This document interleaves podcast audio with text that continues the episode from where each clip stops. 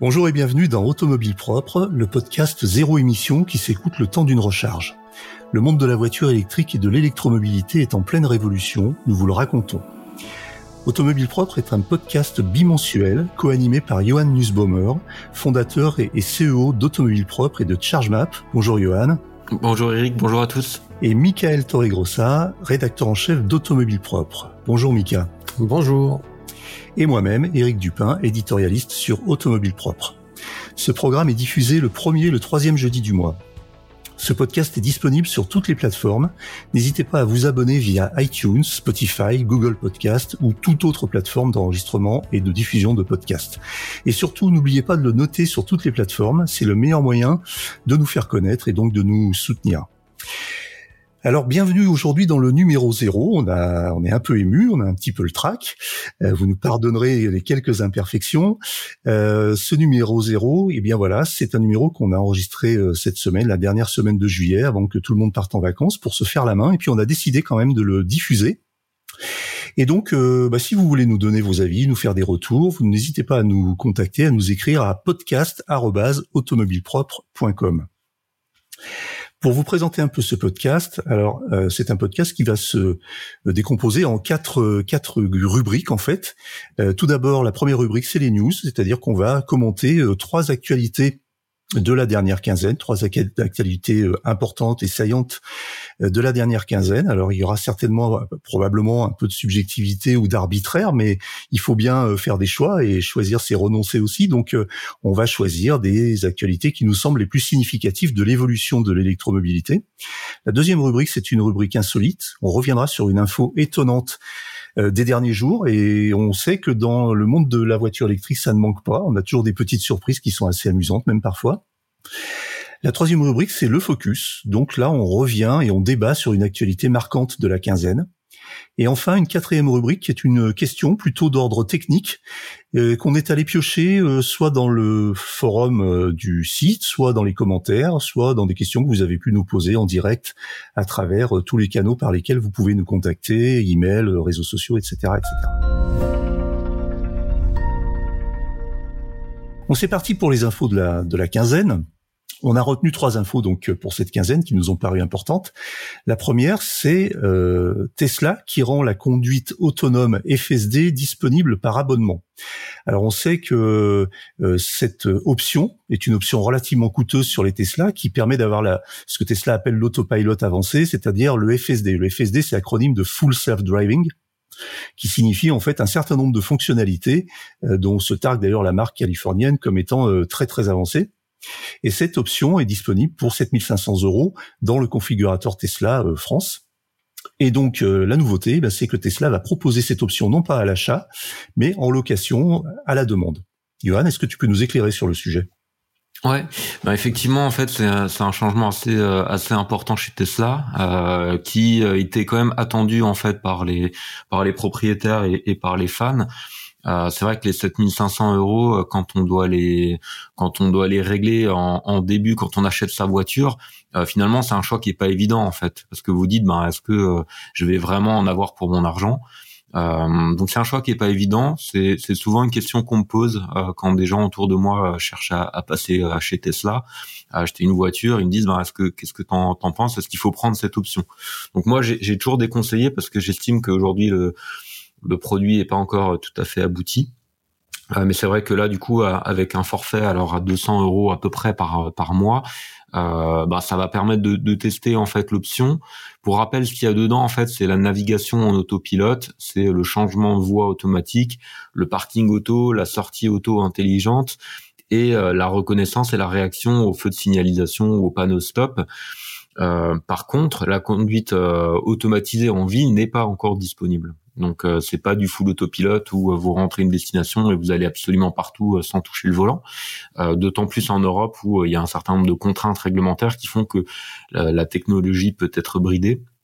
Donc euh, voilà, le fait de passer euh, sur un forfait à, à 200 euros par mois, ça rend la technologie plus plus abordable, ça permet de la tester sans dépenser plusieurs milliers d'euros, euh, d'euros, et ça permet aussi de bah, d'évaluer les progrès que va faire Tesla, puisque cette technologie est quand même pas aujourd'hui finalisée. D'ailleurs, Elon Musk avait communiqué sur un certain nombre de difficultés pour arriver au full autopilote. Donc voilà, ça, ça, permet à Tesla de continuer à engranger des, des revenus autour de de cette option qu'à mon avis euh, peu de gens choisissent. Euh, et là, au final, ben même les geeks euh, qui, qui, enfin, je, je, vois bien les geeks craquer. Euh, allez hop, moi si je mets 200 euros pour tester la dernière évolution du, du produit. Donc voilà, je pense que ça, ça fera des revenus supplémentaires pour Tesla. Est-ce que Yoann, pardon, est-ce que cette euh, fonctionnalité sera disponible euh, à la demande, c'est-à-dire euh, je prends l'option un mois et puis le mois suivant j'en ai pas besoin, je la prends pas, ou est-ce qu'il faudra quand même s'engager sur un certain sur une durée? Pour l'instant, on n'a pas de, on n'a pas de, de, précision par rapport à ça, à ma connaissance, mais on peut imaginer que ce, ce, sera au mois le mois. ça permettrait en tout cas de, par exemple, de tester sur un long trajet, départ en vacances, etc et euh, peut-être de pas l'utiliser euh, dans, dans la vie de tous les jours. Ouais, parce qu'en fait, c'est une effectivement une fonctionnalité qui. Euh, alors, est-ce que c'est pas une, une, initiative qui pourrait se retourner un peu contre Tesla dans la mesure où euh, c'est une fonctionnalité qu'on va utiliser finalement pas très souvent. Euh, les gens qui utilisent leur voiture euh, au quotidien sans rouler énormément peuvent très bien s'en passer et peuvent peut-être en avoir besoin juste un mois par an euh, pour les vacances en disant bah voilà là je vais je pars en vacances je vais assurer un trajet serein confortable et dans la plus grande sécurité du coup je souscris à l'option pendant un mois mais après en septembre je rentre de vacances j'utilise plus ma voiture très souvent donc je, je me désabonne à cette option euh, donc, est-ce que alors où, est-ce qu'on aura une, une durée, euh, un engagement minimal de, je sais pas, 12 mois, 24 mois euh, bah, tu as des infos là-dessus ou pas? Tesla nous a habitués à tester les prix, euh, comme il le fait avec ses voitures. Je pense qu'il va faire des promotions, des gestes commerciaux. Ils vont publier des messages en disant attention, ça augmente, ça passe à 300 euros le mois prochain. Euh, voilà, donc je pense qu'ils vont vraiment tester le, le tarif.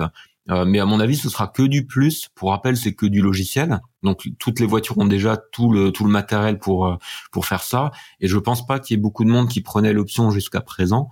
Euh, donc, à mon avis, ils vont vraiment étendre le nombre d'utilisateurs euh, qui, qui, qui vont qui vont l'utiliser.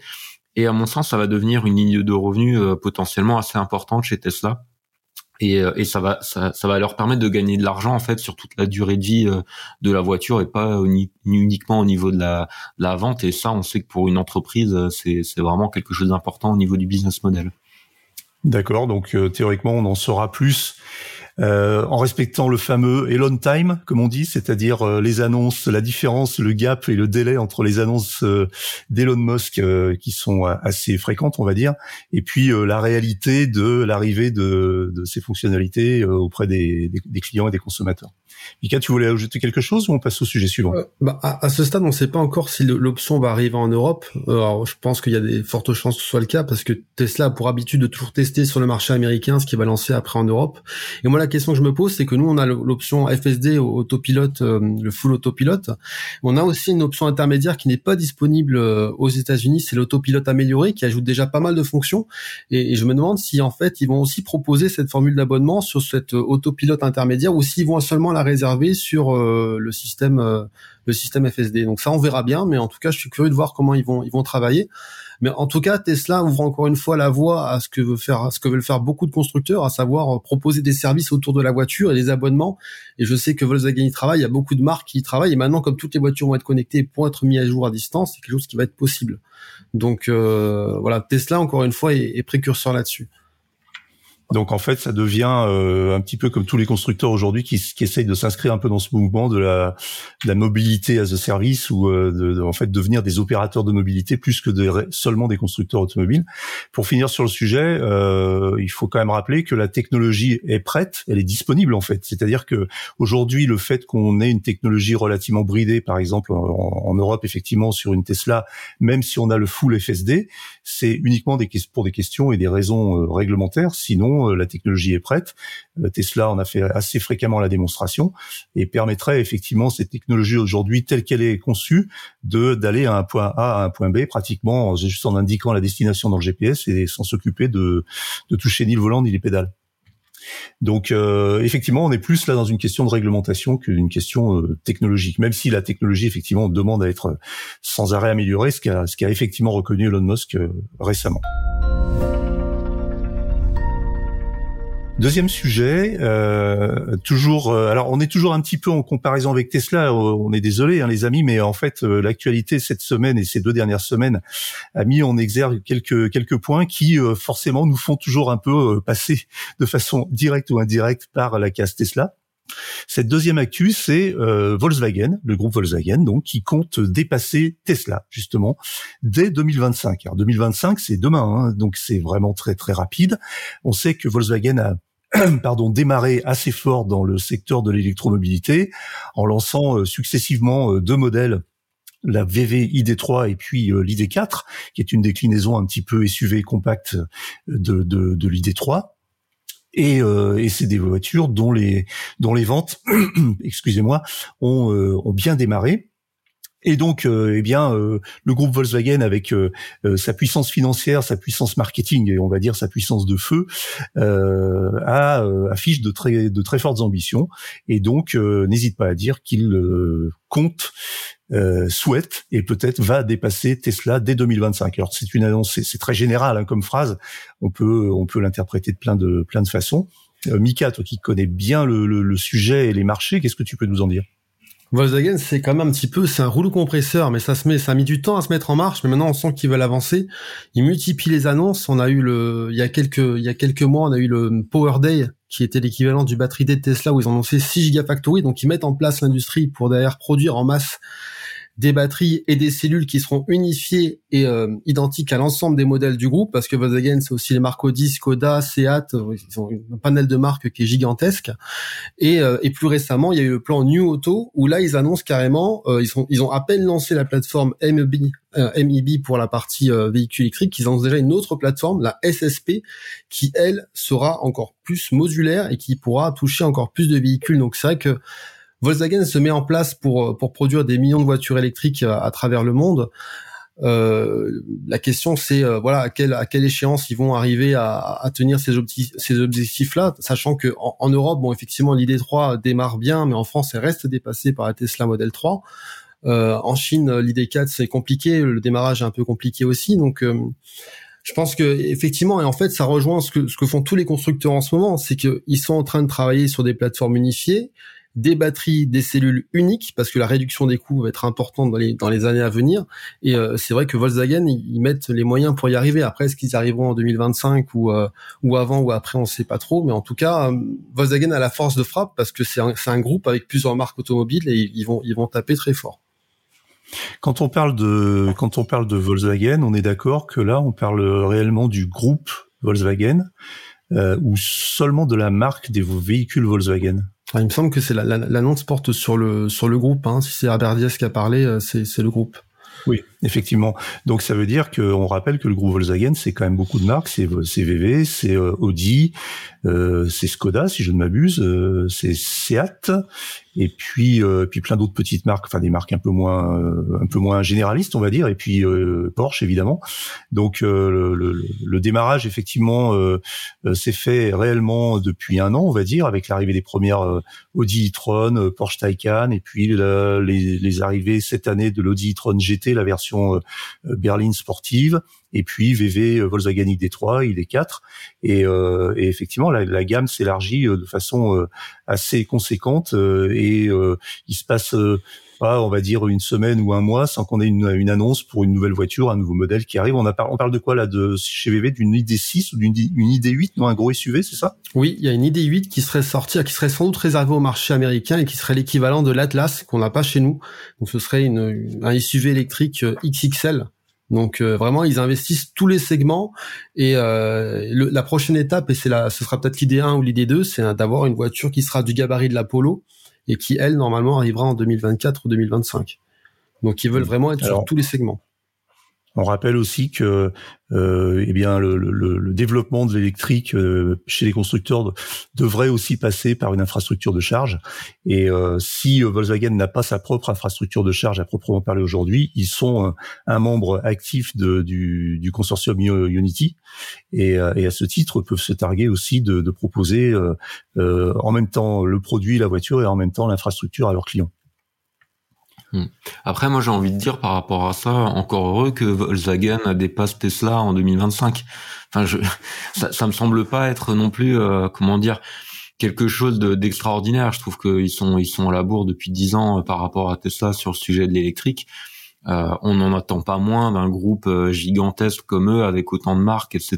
Donc euh, je, pense qu'il faut garder à l'esprit que euh, bah voilà c'est un, un, groupe énorme qui s'est fabriqué des voitures euh, à l'échelle industrielle ce que n'était pas forcément Tesla à ses débuts et on sait que la montée en puissance est, est pas évidente donc voilà en tout cas moi j'en attends pas moins de, de Volkswagen et j'ai l'impression qu'on va se retrouver un peu comme dans la, la fameuse guerre entre les Mac et les PC où finalement Apple est un constructeur qui compte mais qui ne fait pas l'essentiel des volumes sur les marchés où il est présent.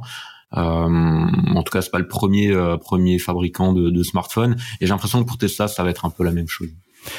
Oui, alors c'est vrai que c'est une petite digression, mais c'est ma vision et je l'ai défendu et exprimé assez fréquemment euh, quand j'en ai eu l'occasion. Je pense effectivement que Tesla rentrera euh, un petit peu dans le rang euh, dans les prochaines années et, et, aura probablement un peu comme Apple une part de marché qui pourra s'établir entre 12 et 15 de, du marché de la voiture électrique, sachant que tout le monde, c'est ce qu'on disait au départ, hein, le premier smartphone en 2007, enfin le soi-disant premier smartphone, parce qu'on sait que c'était pas le premier, mais euh, le premier smartphone connu comme tel auprès du grand public en 2007, c'était l'iPhone. Donc il occupait à lui seul tout le marché. Et aujourd'hui, l'iPhone représente, euh, représente, je sais pas, c'est 12, enfin c'est moins de 20% de, de part de marché derrière des géants comme Samsung, Huawei, Xiaomi, etc., etc. Donc euh, je vois effectivement, je vois un avenir à Tesla un petit peu dans dans le dans le même euh, dans le même registre. Troisième sujet et qui nous relie effectivement toujours euh, à Tesla. Euh, mais là, c'est vraiment une grosse news. On l'a gardé un peu pour la fin de cette rubrique parce que c'est, à mon sens, alors je peux me tromper, mais c'est quand même une, une information énorme, c'est que Elon Musk euh, a confirmé récemment, toujours pareil, par un Twitter, par un tweet euh, assez peu loquace, mais euh, que Tesla allait ouvrir ses superchargeurs à d'autres constructeurs, à d'autres marques. Donc euh, c'est, euh, je pense que c'est une news qui vient de sortir hein, et euh, donc on n'a pas encore mesuré exactement la déflagration, mais ça peut vraiment redistribuer les cartes et changer la donne en matière d'électromobilité. Mika? Oui, bah oui, effectivement, ouvrir les superchargeurs à tous, euh, ça fait longtemps qu'on en parle. Hein. Euh, Elon Musk, il y a déjà quelques années, avait dit je suis prêt à les ouvrir, mais discutons avec les constructeurs et euh, donnez-moi de l'argent pour pour que je puisse ouvrir mes superchargeurs. Ce que fait finalement Unity, hein, avec des tarifs préférentiels pour les marques qui qui soutiennent le réseau. maintenant, la, la question, c'est de savoir comment ça va être mis en place. Est-ce que c'est avec tous les constructeurs ou avec seulement quelques marques? Parce que le tweet d'Elon Musk, hein, il est pas, il parle pas de tous les véhicules électriques. Donc, euh, en fait, ça apporte, euh, ça suscite autant de questions que ça n'apporte de réponses à ce, ce tweet d'Elon Musk euh, qui, qui, a toujours tendance à enflammer la toile et qui finalement fait écho à une première annonce qui avait eu lieu il y a quelques semaines où Tesla avait ouvert ses super, avait annoncé ouvrir ses superchargeurs en Norvège, mais seulement certaines stations qui, qui, qui, profitent de financement public et pour profiter de financement public, il faut que les, les stations soient ouvertes à tous. Voilà. Après, la, la question, c'est comment ça va se passer, avec quelle marque? Enfin, moi, je suis quand même pas forcément convaincu que Tesla dise du jour au lendemain bah, j'ouvre mon super mon réseau superchargeur à tout le monde et puis c'est la fête. Parce que euh, qu'est-ce qu'on peut qu'est-ce qu'on peut imaginer comme scénario justement? Parce qu'il y a plein il y a plein de il y a plein d'hypothèses en fait il y a plein d'hypothèses. Moi euh, à mon avis il ouvrira pas peut-être pas toutes les stations, peut-être pas tous les superchargeurs sur les stations. Il va peut-être faire un, système calqué sur le, réseau recharge à destination où seulement une partie des bornes est réservée aux véhicules des autres marques. Et je pense qu'il y aura également une différence sur la tarification. On le voit sur Unity, les partenaires du réseau, ils ont des accès euh, privilégiés avec des cartes d'abonnement où ils payent, je crois, 30 ou 35 centimes euh, du kilowattheure, alors que ceux qui ne font pas partie du réseau payent 80 centimes. Donc je pense qu'il y aura quand même cette différence-là. Sinon Tesla euh, bah, va, va scier la branche sur laquelle il est assis, notamment et ce gros avantage sont les superchargeurs pour les acheteurs.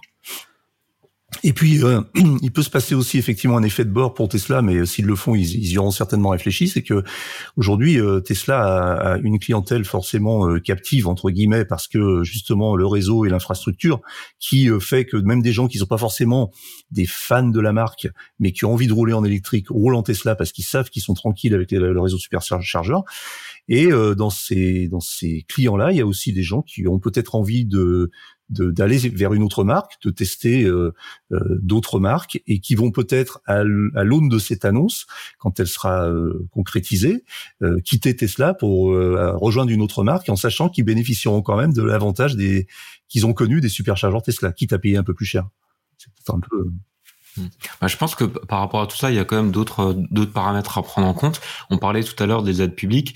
Euh, peut-être que Tesla a compris aussi que pour bénéficier d'aide publique à l'installation des bornes et vraiment déployer son, son réseau de façon encore plus massive, il allait de toute façon avoir besoin d'ouvrir à, euh, à d'autres constructeurs, au grand public. Et donc, c'est peut-être une stratégie aussi pour étendre vraiment encore plus fortement le réseau de superchargeurs, le rentabiliser. Et, et je pense que, enfin, j'imagine qu'il y aura de toute façon une discrimination par le tarif en disant bah, vous êtes propriétaire d'une Tesla, vous payez moins cher, euh, vous êtes euh, propriétaire d'un d'un véhicule d'une marque avec euh, avec laquelle on a un accord, ben vous payez un certain prix et pour les autres marques vous payez ce prix-là. enfin le prix fort. Donc je, je pense qu'il y aura aussi une discrimination sur la sur la tarification et que bah, tout ça à mon avis devrait permettre à, à Tesla de générer des revenus euh, d'encaisser des aides publiques qui vont permettre de financer un déploiement beaucoup plus fort du, du réseau. Et donc Tesla, à mon sens, va devenir le propriétaire, euh, enfin il l'est déjà, je pense, de, la plus grosse infrastructure de recharge de la planète, et euh, il va continuer en fait à pouvoir développer ce, cette vision-là avec des fonds supplémentaires. Hmm. Donc ça rejoint un peu ce qu'on disait tout à l'heure, c'est que Tesla se positionnerait comme un opérateur de mobilité électrique euh, davantage que seulement un, un, constructeur de voitures, avec euh, tous les services qui vont avec. On a parlé tout à l'heure euh, de, de, de, de, l'option à la demande de l'autopilot. Là, on parle de éventuellement mettre sa, son infrastructure de recharge à disposition d'autres marques. Donc, on voit que on voit que les choses évoluent et qu'elles vont certainement, probablement évoluer très vite. Et, finalement, pour le bien de, de tous, c'est-à-dire pour le bien des consommateurs peut-être pour le bien un petit peu de, du climat euh, et de la planète aussi, même si on, on sait que certains contestent le, le, côté vertueux des voitures électriques, mais on est, on est, en, tout cas, on sait que à l'utilisation, les voitures n'émettent pas de, de sont zéro émission, donc de toute façon, à, l'utilisation, on aura, euh, euh de, on tirera des avantages certainement de cette de cette position. Alors justement, ça nous amène au sujet suivant, qui est le sujet un petit peu insolite. Alors là, on n'est pas vraiment dans de l'insolite, mais on voulait revenir sur ce sujet parce que euh, c'est pareil, ça dit beaucoup de choses sur euh, sur l'électromobilité et sur la façon dont, les choses évoluent et dont, les les, électromobilistes se comportent. C'est cette euh, petite enquête qu'a menée justement Automobile Propre cette semaine sur l'affluence constatée sur une station justement Ionity en plein week-end de juillet et donc Automobile Propre a envoyé un enquêteur et, qui s'est rendu à la station Unity de l'air de Kergouët, euh, qui se dresse en Bretagne entre Rennes et Saint-Brieuc. Et c'était l'occasion de faire le guet pour constater l'affluence en plein week-end de juillet. Donc euh, euh, je vous invite à, lire l'article si vous ne l'avez pas déjà fait. Ce qui est intéressant, c'est que notre collaborateur à euh, inviter euh, euh, les lecteurs à réagir et à faire part de leur propre expérience, en plus de toutes les expériences qui sont relatées dans cette dans cette enquête. Et, et c'est très intéressant parce que eh bien on voit qu'on a énormément d'électromobilistes qui au passage sont des lecteurs d'automobiles propres. Là, on a plus de 100 commentaires avec des témoignages très intéressants. J'ai moi repéré une tendance quand même, c'est que je trouve que dans l'ensemble, c'est relativement positif. On a des expériences forcément, parfois des petits coups de stress, des déceptions, des bornes qui marchent pas, que ça soit chez Unity ou chez d'autres. Mais d'une façon générale, euh, la tendance est plutôt à dire que euh, le voyage en voiture électrique devient on va pas dire de plus en plus euh, facile, mais en tout cas de peut-être un petit peu moins compliqué qu'il y a encore seulement quelques mois. Qui est-ce qui veut réagir sur ce sujet? Euh, moi, je, moi, je peux, je peux, je peux donner quelques quelques informations. Effectivement, euh, on, s'inquiétait tous de voir euh, le, le, réseau un peu disjoncté cet été avec l'affluence, parce qu'il y a quand même 100 000 voitures électriques de plus par rapport à par rapport à l'été dernier. Donc, on se dit bon, comment ça va se passer sur les sur les réseaux de charge? A priori, pour l'instant, ça a l'air de bien se passer, même si effectivement, il y aura sans doute des points de tension sur certaines stations, notamment à l'heure du déjeuner et les samedis, dimanches. Enfin, tous les, il faut faut suivre bison fuité finalement mais euh, ça a l'air de, de, bien se passer. Cette configuration euh, avec plusieurs bornes, bah, forcément, ça, ça rassure tout le monde. Bah, ça permet de limiter le temps d'attente et ça permet aussi, si une borne ne fonctionne pas, de pouvoir aller sur euh, sur celle d'à côté. Donc non, non, a priori, ça se ça se passe pour l'instant assez bien. Mmh. Bah, je, je, confirme, hein, côté ChargeMap, on est un, un observateur privilégié de, de, de, de, tout ce qui se passe au niveau de la recharge sur les, sur les bornes publiques. Nous, on voit quand même euh, vraiment une très forte progression du nombre de recharges qui sont euh, qui sont effectuées, donc sur les réseaux dont on est partenaire et dont le réseau Ionity. Euh, et, et, et, donc effectivement, ça se passe plutôt bien. je pense qu'on mesure pas en fait l'apport incroyable qu'a eu le réseau Ionity pour les gens qui ne roulent pas en Tesla. parce que avant, très franchement, les réseaux étaient pas bons du tout. Les on se basait encore sur le réseau corridor qui n'avait qu'une seule borne par emplacement, avec euh, du coup une vraie problématique dès lors que la borne était HS, ben il n'y avait pas de solution de backup. Donc le fait que Unity vienne avec euh, finalement beaucoup de moyens, hein, beaucoup plus que que ce qui a été mis dans le réseau corridor, voilà, ça a permis de, de vraiment simplifier et, et, fiabiliser les trajets en, en, véhicule électrique avec un réseau euh, haute puissance euh, qui fonctionne plutôt bien. Alors il y, a, y, a, des petits couacs parfois, mais globalement il fonctionne plutôt bien. Et, euh, et c'est un apport énorme en fait dans le dans la, dans, la tranquillité d'esprit des conducteurs. Et d'autres acteurs vont, vont arriver sur le marché dans les dans les mois et les années qui viennent sur de la charge rapide. Et je pense que tout ça va continuer à se fiabiliser et euh, ben, progressivement on va pouvoir euh, se déplacer beaucoup plus facilement. Il y aura toujours des petits points de des petits points de tension, notamment lors, lors des départs en vacances, mais globalement la situation s'améliore vraiment franchement. Oui, et euh, c'est quelque chose qu'on sentait, qu'on a déjà d'ailleurs euh, eu l'occasion de dire sur Automobile Propre à plusieurs reprises, c'est qu'on sent que euh, aujourd'hui on est en train de d'assister à, un alignement des, des planètes pour que pour que tout fonctionne bien, sans être démesurément optimiste. et en étant tout à fait réaliste, on, on constate que qu'on pensait euh, voir arriver est en train d'arriver, c'est-à-dire que d'ici maximum deux trois ans, euh, le, la question pratiquement qui est aujourd'hui une question centrale de euh, fait des trois éléments, c'est-à-dire la charge, la vitesse de charge, l'autonomie euh, et puis la puissance et la disponibilité des, des infrastructures, est en train de se régler peu à peu. Alors Unity, effectivement, je crois que aujourd'hui c'est pas loin, c'est aux alentours de 80 stations en France. Euh, alors, euh, si on veut comparer à Tesla, on a en moyenne sur les stations Unity entre 4 et 6 bornes, 4 et 6 tels, alors que sur, sur Tesla, on est plutôt entre 8 et 20. Donc, euh, Tesla, gros avantage Tesla pour sur ce point, mais en, en, en, termes de répartition des superchargeurs, ce qu'on peut appeler des chargeurs Unity, euh, bah, n'est pas mal du tout. J'ai fait un peu le compte sur un axe, par exemple Paris-Méditerranée, Paris-Monaco. On a pratiquement, je crois, autant de, de stations Unity que de stations Tesla même si Tesla vient d'en ouvrir euh, deux récemment, notamment une au nord de Lyon qui est très très pratique pour les Lyonnais et que j'ai eu l'occasion de fréquenter avec un des chargeurs V3 à, 2, à 250 kW. Mais euh, d'une façon générale, effectivement, les infrastructures sont en train de se développer. Alors moi, je relate juste puisque je parle de Tesla de mon cas personnel et je fais juste une petite parenthèse. Euh, L'an dernier, lors de départ en vacances, c'était pas forcément le plus gros week-end.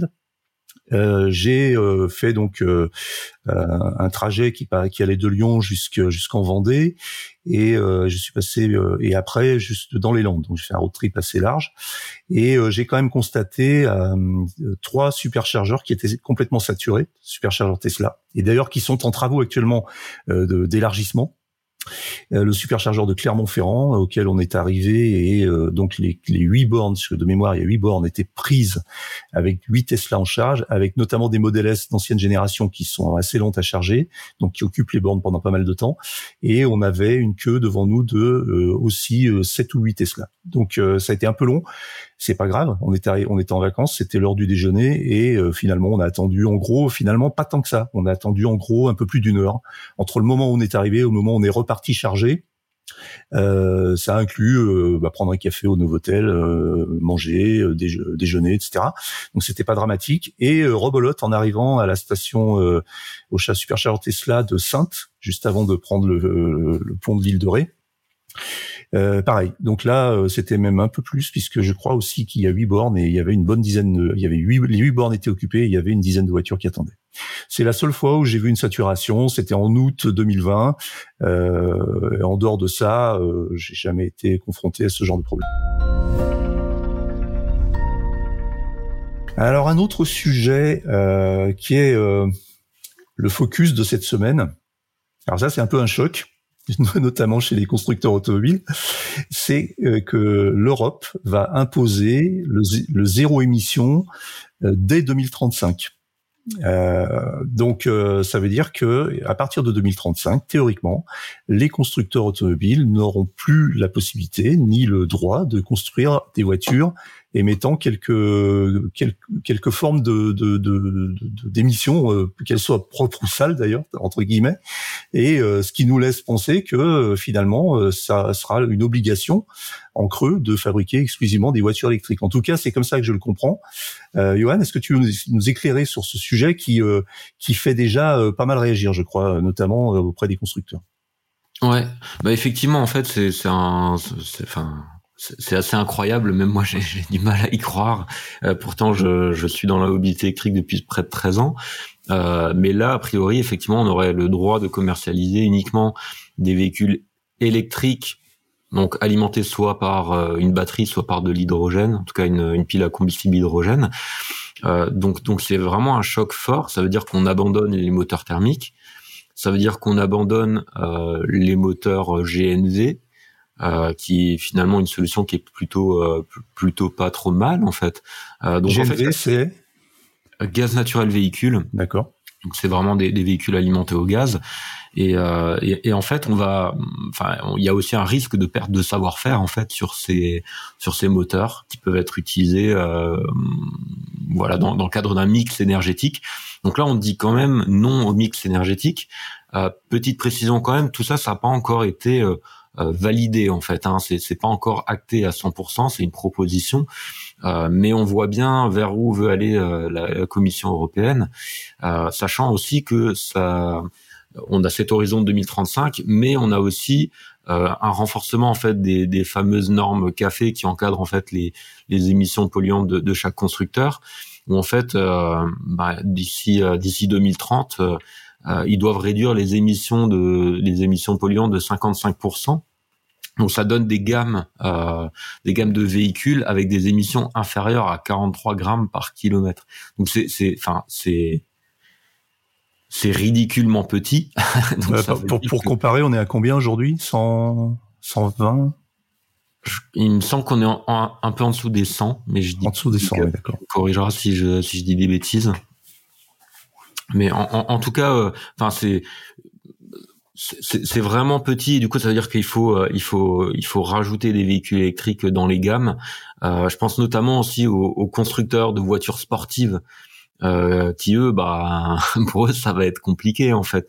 Tous les tous ces moteurs euh, iconiques euh, qui font la légende de, de certains constructeurs vont devoir être arrêtés et, et, ils vont. En, en, fait, les normes café s'appliquaient pas aux petits constructeurs jusqu'à présent. Là, ça va être le cas. S'ils font plus de 1000 voitures par an, ils vont être concernés par par ces renforcements des normes. Donc tout ça, ça nous emmène vers un nouveau paysage automobile euh, dont ne veulent pas forcément en fait la France et l'Allemagne, hein, qui sont aujourd'hui les, les, les, leaders de, de l'industrie automobile européenne. Eux, ils poussent plutôt pour euh, une date autour de 2000, 2040. Ils demandent l'assouplissement des normes Euro 7 euh, pour pouvoir dire, ben, si on met des efforts sur les véhicules électriques, faut qu'on puisse réduire nos efforts sur les moteurs thermiques. On a vu aussi que Emmanuel Macron plaidait la cause de l'hybride. Bah, c'est exactement ça, oui. Hmm. Et euh, quid, alors c'est peut-être une question un peu naïve, mais euh, quid des, des, constructeurs qui planchent aujourd'hui sur les carburants de synthèse, comme euh, comme Porsche par exemple, qui dit on va continuer à émettre des moteurs, à, fabriquer des moteurs à explosion, mais qui n'auront, qui n'émettront absolument plus aucune particule parce que c'est des carburants de synthèse. Mika? Bah, c'est alors peu de particules, je pense pas. Enfin, il y aura toujours des émissions à l'usage, mais en fait, euh, c'est dans une approche. Eux, ils se mettent dans une approche qu'on appelle du puits à la roue, donc du début à la fin, où là, effectivement, euh, le fait que le, carburant soit produit de façon renouvelable, bah, on coupe le, CO2, on réduit drastiquement les émissions de CO2 sur une approche du puits à la roue.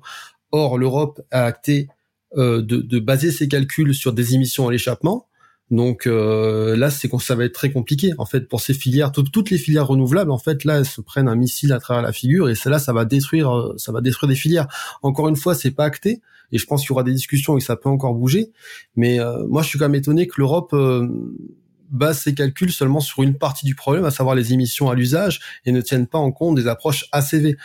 Donc analyse du cycle de vie complet euh, pour faire ces calculs parce qu'on on, pourra effectivement euh, identifier d'autres technologies euh, d'autres technologies vertueuses en complément de l'électrique et, de l'hydrogène. Et je vais donner un exemple très simple, c'est que là aujourd'hui on dit du zéro émission à l'usage, très bien, bah, l'hydrogène, ah, bah, dans ce cas-là c'est une, solution zéro émission. Or aujourd'hui le mix de production d'hydrogène il est gris, donc c'est très polluant à produire. Donc c'est euh, c'est très étrange comme approche et je sais que dans les filières là en ce moment c'est euh, c'est branle-bas de combat pour pour s'opposer à cette euh, à cette proposition. Est-ce que c'est euh, est-ce que c'est une décision enfin c'est c'est une proposition qui est ou un projet qui est qui est porté par euh, enfin par une idéologie un petit peu extrême ou, est-ce qu'il y a est-ce qu'il y a de la politique là-dessous ou est-ce que est-ce que réellement on a affaire à des gens qui connaissent bien leur sujet et qui pensent que c'est la meilleure voie? Alors ça c'est pareil, c'est euh, c'est très partagé. Alors il y en a qui disent que la directive va pas encore assez loin, enfin la proposition va pas encore assez loin, qu'on pourrait le faire plus tôt. D'autres qui disent au contraire que là, bah, l'Europe finalement rompt avec sa son principe de neutralité technologique, même s'il parle pas spécifiquement d'électrique et d'hydrogène, mais bon, 100% d'émissions en moins, bah, ça veut dire ça veut dire ce que ça veut dire.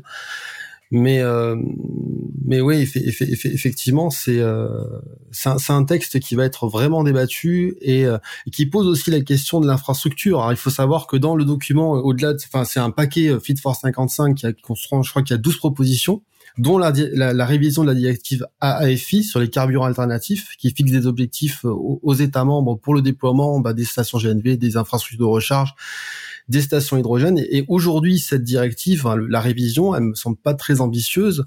Et c'est ce que beaucoup pointent du doigt en disant, bon, bah, 2035, 100% de voitures électriques, d'accord, mais il faudra mettre un réseau de charge en place. Et là, aujourd'hui, on s'aperçoit qu'il y a certains pays, notamment ceux du, bah, les plus riches, qui ont un réseau efficace. Par contre, tous les petits pays, euh, bah, c'est plus compliqué. Et cette, cette politique de 100% électrique en 2035, elle va concerner donc la France, l'Allemagne et, compagnie, mais aussi tous les, tous les pays au PIB moins importants, notamment tout ce qui est Roumanie, Bulgarie et compagnie. Donc, euh, enfin, c'est quand même euh, un sacré chantier là. Hein. Et je suis pas sûr que le, enfin, les politiques européens se rendent compte de ce que ça implique. Et, euh, et encore une fois, pour, pour moi, ne, de considérer que les émissions à l'usage, c'est ça reste une erreur. Ça a un impact euh, incroyable hein, quand même. Hein. C'est, enfin, ça, ça, a un impact sur, sur toute l'Europe. Donc forcément, en fait, les, les pays à, plus faible pouvoir d'achat, ben pour eux, ça va être compliqué euh, de, de mettre tout ça en place. Va, va falloir effectivement déployer une infrastructure de recharge qui tienne la route, mais vraiment à grande échelle. Euh, c'est un effort énorme pour le pour le secteur industriel qui doit qui doit bouger finalement assez vite autour de tout ça. Euh, donc ouais, c'est c'est vraiment euh, euh, c'est vraiment fort et puis ça pose la question quand même du mix énergétique. Euh, pourtant, je, je, suis vraiment un, un, supporter du véhicule électrique, mais je me dis waouh, c'est un, un mouvement vraiment très très fort et euh, et est-ce qu'il faut pas quand même garder quelques composantes dans notre mix énergétique pour pouvoir demain avoir d'autres solutions que le, le full électrique C'est une vraie question.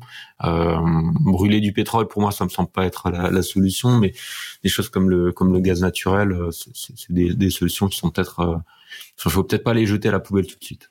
D'accord. Donc une une déflagration à venir dans le monde de la de l'automobile et puis on, on, on, suivra ça de près pour savoir un peu comment comment cette proposition ou ce projet va, va évoluer et, et dans quel sens et si les lobbies euh, arrivent à, à, freiner les quatre fers pour que pour qu'un terrain d'entente soit trouvé euh, dans ce dans ce mix énergétique. On va finir euh, cet épisode avec euh, la question de la semaine. Alors c'est une question qui revient très très souvent, hein, c'est presque une, une, tarte à la crème, mais euh, c'est bien aussi d'y répondre parce que parce que tout le monde se la pose. Et puisque de plus en plus de gens roulent en électrique, de plus en plus de gens vont se poser cette question, c'est euh, pourquoi la puissance de recharge des batteries s'effondre-t-elle après 80% C'est-à-dire que j'arrive dans un, un charge sur un chargeur avec ma voiture électrique, il me reste 20% ou 15% ou 10% de batterie d'autonomie je me branche euh, et ça commence à charger. Alors si je suis sur un chargeur euh, à haut débit puissant, ça peut charger jusqu'à 175 kW, 200, 250 kW selon les marques et les, et les, euh, et les chargeurs. Et on constate effectivement que la, la puissance n'est pas la puissance de charge n'est pas linéaire. C'est une espèce de crête qui est atteinte assez rapidement en fonction de ce qui reste dans la batterie. Et quand plus on plus on charge et plus la vitesse de charge diminue. Et après 80%, c'est même plus la peine de rester euh, sur le chargeur parce qu'on perd énormément de temps et on a plutôt intérêt à rouler euh, et à euh, euh rejoindre un autre chargeur quand on est à 10, entre 10 et 20%. Alors là, quel, est le phénomène sans rentrer dans, des, des, détails trop techniques, mais qu'est-ce qui explique cette, cette, cette diminution de la puissance de charge après 80% alors, bah, je, je suis pas un expert des batteries, mais je vais essayer de, de donner une explication qui soit qui soit suffisamment claire et, et compréhensible. Euh, plusieurs choses. déjà, la batterie lithium-ion, elle est sensible en fait à la surcharge et à la décharge profonde. Et en fait, ça, ça peut dégrader euh, les éléments chimiques de la batterie. Donc, quand vous allez dans les extrêmes, soit complètement déchargé, soit chargé à 100%, c'est euh, c'est pas idéal. Euh, c'est pour ça d'ailleurs que les constructeurs parfois gardent un petit tampon euh, entre donc il y a une différence entre la, la capacité totale de la batterie et la capacité utile. En général, utile. ça évite d'aller dans le dans, dans l'extrême et de recharger à fond la batterie, ce qui peut l'abîmer. Euh, et donc du coup, quand une batterie recharge, euh, on a les, ions de lithium qui euh, quittent l'électrode positive, donc la cathode, et qui sont stockés dans l'électrode négative, l'anode. Et donc il y a un mouvement qui s'opère, et on a l'inverse quand on est en mode décharge. Et donc le, le remplissage d'une batterie, finalement, bah, on compare souvent en fait à, une bouteille d'eau. Quand vous remplissez une bouteille d'eau, euh, au début vous pouvez mettre euh, le robinet à fond, pas de problème. Mais plus vous arrivez euh, vers le vers le haut de la bouteille, plus vous devez commencer à baisser en fait le débit pour pas pour pas que tout explose en fait, pour pas en mettre partout. Et finalement une, une batterie c'est un petit peu c'est un petit peu la même chose. En fait, le, le système de gestion de batterie euh, donc ce qu'on appelle le BMS, euh, c'est un, un, pilotage électronique, va réduire progressivement la puissance pour protéger la batterie euh, quand elle arrive autour de, de 80%. Donc euh, cette limite des 80%, elle peut varier un peu en fonction des véhicules, en fonction des types de batteries, mais globalement, ça c'est le, le, principe, euh, principe directeur. Très bien, merci Johan pour ces explications très claires et merci pour l'image de la bouteille qu'on peut remplir effectivement très vite au début et dont on ralentit le remplissage quand on s'approche du goulot, effectivement. Donc c'est un petit peu l'image qu'il faut retenir. Voilà, c'était euh, donc ce premier épisode qu'on appellera épisode zéro euh, du podcast Automobile Propre. C'est terminé pour aujourd'hui, mais l'actualité de la voiture électrique ne s'arrête jamais. Retrouvez-la heure par heure sur automobilepropre.com. Quant à nous, nous vous disons à dans 15 jours pour un nouveau numéro d'Automobile Propre, le podcast. En l'occurrence, ça sera plutôt au mois de septembre pour le prochain et premier vrai numéro. Pensez bien à vous abonner via notre plateforme, via votre plateforme préférée afin de ne rater aucun épisode.